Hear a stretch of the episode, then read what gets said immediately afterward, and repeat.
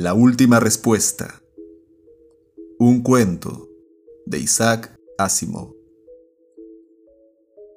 Murray Templeton contaba 45 años y estaba en la flor de la vida, con todos los órganos de su cuerpo en perfecto funcionamiento, salvo ciertas partes de sus arterias coronarias, pero eso bastó. El dolor vino de pronto y aumentó hasta un grado insoportable. Luego fue disminuyendo.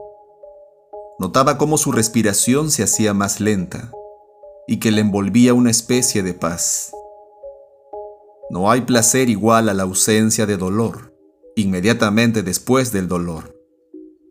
Murray experimentó una extraña ligereza, como si se elevara en el aire y se quedara flotando. Abrió los ojos y observó con desprendida diversión que los otros seguían todavía en la habitación muy agitados. Estaba en el laboratorio cuando sintió la punzada de dolor y cuando se tambaleó. Oyó gritos de los demás antes de que todo desapareciera en una impresionante agonía.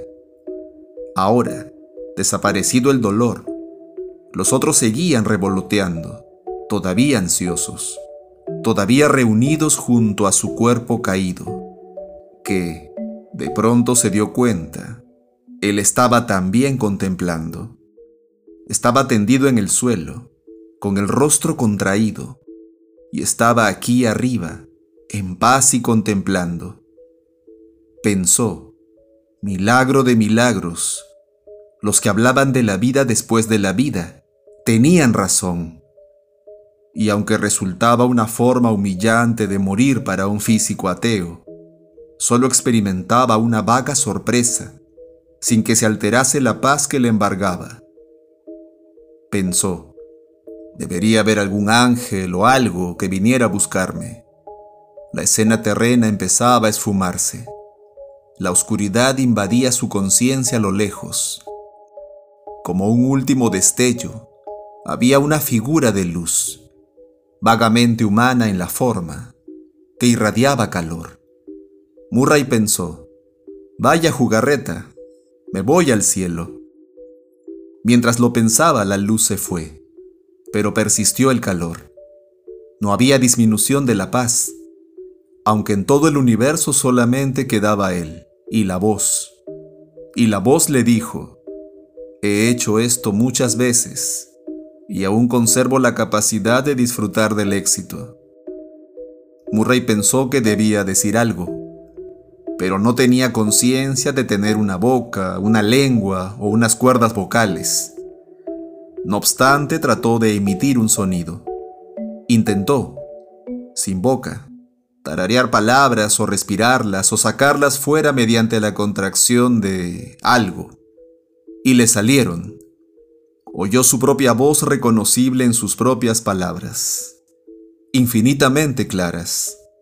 Murray preguntó, ¿Es esto el cielo? La voz respondió, Este no es un lugar tal como tú entiendes un lugar. Murray se turbó, pero la siguiente pregunta había que formularla. Perdóname si te parezco tonto, ¿eres Dios? Sin cambiar el tono ni estropear de ninguna manera la perfección del sonido. La voz logró parecer divertida. Es extraño, naturalmente, que siempre se me pregunte lo mismo de infinitas maneras. No puedo darte una respuesta que puedas comprender. Yo soy. Esto es lo único que puedo decir significativamente. Y puedes cubrir esto con cualquier palabra o concepto que desees. Murray preguntó, ¿Y qué soy yo? ¿Un alma? ¿O soy únicamente también una existencia personificada? Trató de no parecer sarcástico, pero creía que había fracasado.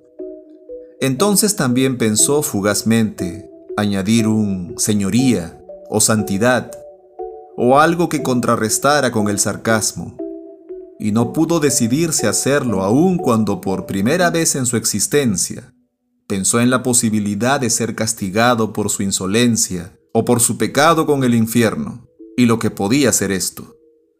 La voz no pareció ofendida. Eres fácil de explicar, incluso a ti mismo. Puedes llamarte alma si te gusta, pero lo que realmente eres es un nexo de fuerzas electromagnéticas arregladas de tal forma que todas las interconexiones e interrelaciones, hasta el más pequeño detalle, son exactamente imitativas de las de tu cerebro en tu anterior existencia. Por lo tanto, posees tu capacidad para pensar, tus recuerdos, tu personalidad. Todavía te parece que tú eres tú. Murray sintió cierta incredulidad. ¿Quieres decir que la esencia de mi cerebro era permanente? En absoluto. No hay nada en ti que sea permanente, salvo lo que yo decido que lo sea. Yo formé el nexo. Lo construí mientras tú tenías existencia física y lo ajusté al momento en que la existencia fallara. La voz parecía claramente satisfecha de sí, y después de una pausa, continuó. Una construcción intrincada pero enteramente precisa. Podría naturalmente hacerlo para cualquier ser humano de tu mundo, pero me encanta no hacerlo. Encuentro placer en la selección. Entonces eliges a muy pocos, a muy pocos. ¿Y qué ocurre con los demás? El olvido. Oh, naturalmente. ¿Te imaginas un infierno? Murray se hubiera ruborizado de haber tenido capacidad para hacerlo. Protestó. No lo imagino. Se habla de él. No obstante, no me hubiera creído lo bastante virtuoso para atraer tu atención como uno de los elegidos. ¿Virtuoso? Ah, ya veo lo que quieres decir. Es muy molesto tener que obligarme a empequeñecer mi pensamiento lo suficiente para impregnar el tuyo. No, te he elegido por tu capacidad de pensar, como elegí a otros, en cantidades que suman cuatrillones entre las especies inteligentes del universo. Murray se sintió súbitamente curioso. El hábito de toda una vida. Preguntó, ¿los eliges a todos tú mismo? ¿O hay otros como tú? Por un instante, Murray creyó notar una reacción de impaciencia, pero cuando le llegó la voz, no había cambiado. Que haya otros o no, es irrelevante para ti. El universo es mío, y solamente mío. Es mi invención, mi construcción, previsto solamente para mis propósitos. Sin embargo, con los cuatrillones de nexos que has formado, pasas el tiempo conmigo. ¿Tan importante soy? Y la voz dijo, No eres nada importante. Estoy también con los demás de un modo que, según tu percepción, podría parecerte simultánea. Pero tú eres uno. Y otra vez divertida, dijo la voz. Tratas de atraparme en una incongruencia, si fueras una ameba podría considerar la individualidad solamente en conexión con células. Y si preguntaras a un cachalote, compuesto de 30 cuatrillones de células, si era uno o varios, ¿cómo podría contestar el cachalote para que te resultara comprensible como ameba? Lo pensaré. Puede hacerse comprensible. Exactamente. Esta es tu función. Pensarás. ¿Con qué fin? Tú ya lo sabes todo, supongo. Incluso si lo supiera todo, dijo la voz, no podría saber que lo sé todo. Esto me suena algo a filosofía oriental, observó Murray. Algo que parece profundo, precisamente porque no tiene sentido. Prometes. Contestas a mi paradoja con una paradoja, salvo que la mía no es una paradoja. Reflexiona. He existido eternamente. Pero, ¿qué significa esto? ¿Significa que no puedo recordar haber empezado a existir?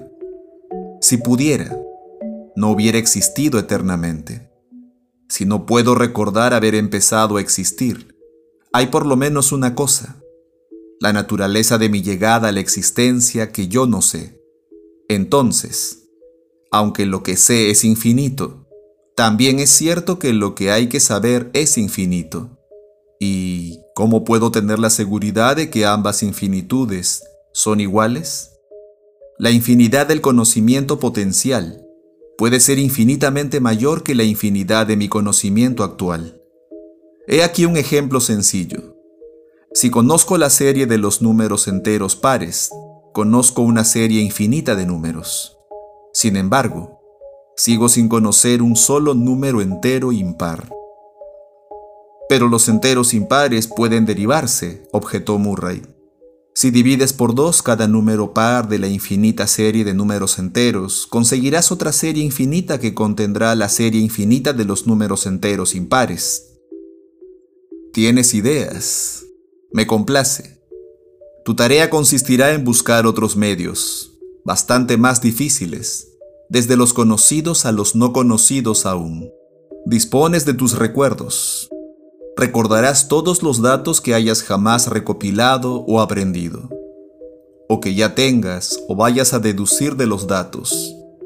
Si es necesario, se te permitirá aprender datos adicionales que consideres relevantes para el problema que te has planteado. ¿Y no podrías hacer tú todo esto? Puedo, pero así es más interesante. Construí el universo para disponer de más datos que manejar. Inserté el principio de incertidumbre, la entropía y otros factores al azar que hacen que el todo no sea instantáneamente evidente. Ha funcionado bien porque me ha distraído a lo largo de su existencia. Entonces permití complejidades que primero produjeron la vida y luego la inteligencia y lo utilicé como fuente de un equipo de investigación, no porque necesitara su ayuda, sino porque introducía, al azar, un nuevo factor. Descubrí que no podía predecir el próximo dato interesante de conocimiento adquirido, de dónde procedería y por qué medio se había derivado. ¿Ocurre esto alguna vez? preguntó Murray. Desde luego, no pasa un siglo sin que aparezca algo interesante por alguna parte. ¿Algo que pudiste haber pensado, pero que aún no lo habías hecho? Sí. ¿Crees realmente que hay alguna oportunidad de que yo me muestre complaciente en este asunto? ¿En el próximo siglo? Virtualmente ninguna. Pero, a la larga, tu éxito es seguro, puesto que estarás eternamente dedicado a ello. ¿Yo pensaré toda la eternidad? ¿Para siempre? Sí. ¿Con qué fin? Te lo he dicho, para buscar nuevos conocimientos. Pero, aparte de esto, ¿por qué motivo debo buscar yo nuevos conocimientos? Era lo que hacías en tu vida en el universo. ¿Cuál era tu propósito entonces? Murray contestó, obtener nuevos conocimientos que solamente yo podía obtener, recibir la felicitación de mis compañeros, sentir la satisfacción de lo conseguido, sabiendo que solamente disponía de un tiempo corto para mi propósito. Ahora ganaré solamente lo mismo que tú ganarías si quisieras molestarte un poco. No puedes felicitarme, solo puedes sentirte divertido. Y no hay mérito ni satisfacción en lograr algo cuando tengo toda la eternidad para conseguirlo. ¿Y no encuentras que el pensamiento y el descubrimiento son valiosos de por sí? ¿No encuentras que no te hace falta un propósito ulterior? Para un tiempo finito, sí, no para una eternidad. Veo tu punto de vista, sin embargo, no tienes elección. Me has dicho que tengo que pensar. No puedes obligarme a ello. No deseo obligarte directamente, no lo necesito. Como no puedes hacer otra cosa que pensar, pensarás. No sabes cómo dejar de pensar. Entonces me trazaré una meta. Inventaré un propósito. La voz tolerante asintió. Puedes hacerlo. Ya he encontrado un propósito. ¿Puedo saber qué es? Ya lo sabes. Sé que no hablamos de forma ordinaria Ajustas mi nexo de tal forma que yo creo que lo oigo hablar y creo que hablo. Pero me transfieres pensamientos a mí y solo para mí directamente. Y cuando mi nexo cambia con mis pensamientos, te das cuenta enseguida de ellos y no necesitas mis transmisiones voluntarias. Eres sorprendentemente correcto, afirmó la voz. Me complace pero también me complace que me transmitas tus pensamientos voluntariamente. Entonces lo diré. El propósito de mis pensamientos será descubrir el modo de desbaratar el nexo que me has creado. No quiero pensar solo con el propósito de divertirte. No quiero existir para siempre para divertirte. Todos mis pensamientos estarán dirigidos a terminar con mi nexo. Eso me divertirá a mí. No tengo nada que objetar. Incluso el pensamiento concentrado en terminar tu propia existencia puede dar salida a algo nuevo e interesante. Y naturalmente, si tienes éxito en este intento de suicidio, no conseguirás nada, porque te reconstruiría inmediatamente y de tal forma que hiciera imposible tu método de suicidio. Y si encuentras otro medio aún más sutil de destruirte, te reconstruiré y así sucesivamente. Podría ser un juego interesante, pero, de todos modos, existirás eternamente. Es mi voluntad. Murray sintió temor, pero las palabras salieron perfectamente tranquilas. En resumidas cuentas, ¿estoy en el infierno? Se me ha dado a entender que no lo hay, pero si esto fuera el infierno, me estaría mintiendo como parte del juego del infierno. En este caso, cortó la voz, ¿de qué sirve asegurarte que no estás en el infierno? Pero te lo aseguro, aquí no hay ni cielo ni infierno, solamente estoy yo. Piensa, pues, que mis pensamientos pueden no serte útiles si no descubro nada útil. ¿No sería provechoso para ti desmontarme y no pensar más en mí? ¿Como recompensa? ¿Quieres el nirvana como premio del fracaso y tratas de hacerme responsable de dicho fracaso? No puedo negociar, no fracasarás. Con toda la eternidad por delante, no puedes evitar tener por lo menos un pensamiento interesante, por más que te opongas a ello. Entonces me crearé otro propósito. No trataré de destruirme. Mi meta será humillarte. Pensaré en algo en lo que no solamente no pensaste nunca, sino que nunca podrás pensar. Pensaré en la última respuesta, más allá de la cual ya no hay más conocimiento. La voz comentó, no comprendes la naturaleza del infinito. Puede que haya cosas que no me he molestado en saber no puede haber nada que yo no pueda saber. Murray dijo pensativo, No puedes conocer tus principios, tú lo has dicho, por tanto, no puedes conocer tu final. Muy bien, pues este será mi propósito, y esta será la última respuesta. No me destruiré, te destruiré a ti, si tú no me destruyes primero. Ah, Has llegado a esta conclusión en menos tiempo del corriente. Pensé que te llevaría más. No hay uno solo de los que están conmigo en esta existencia de pensamiento perfecto y eterno que no tenga la ambición de destruirme. No puede ocurrir, no puede hacerse. Pero tengo toda la eternidad para pensar en un modo de destruirte, aseguró Murray. La voz ecuánime aceptó. Entonces trata de pensarlo. Y desapareció. Pero Murray ya tenía un propósito y estaba satisfecho.